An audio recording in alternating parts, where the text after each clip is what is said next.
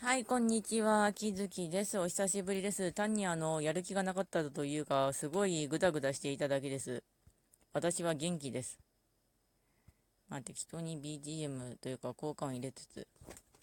ちなみに、あの、イベントの方、あの、多分あの、出先の時でやった微妙に配信が切れた放送の成果なんかは知らないですけど、3000ポイントはもらえなかったですね。まあでもいっぱいあの、もらったので、券はもらったので、どこかできちんと使おうと思います。まあそんな感じなんですが、最近は何をしていたかというと、まあ仕事をして、ようやくポケモンアルセウス2周目が乗ってきたので、まあ頑張って、まあ、そんな感じなんですが、うん。まあ、ぐだぐだしつつもとりあえず元気なはずではあるんだけど、うん。特に語ることがないけど、まあ、あ、バルクは普通にやってました。で、今はまあ、イライザ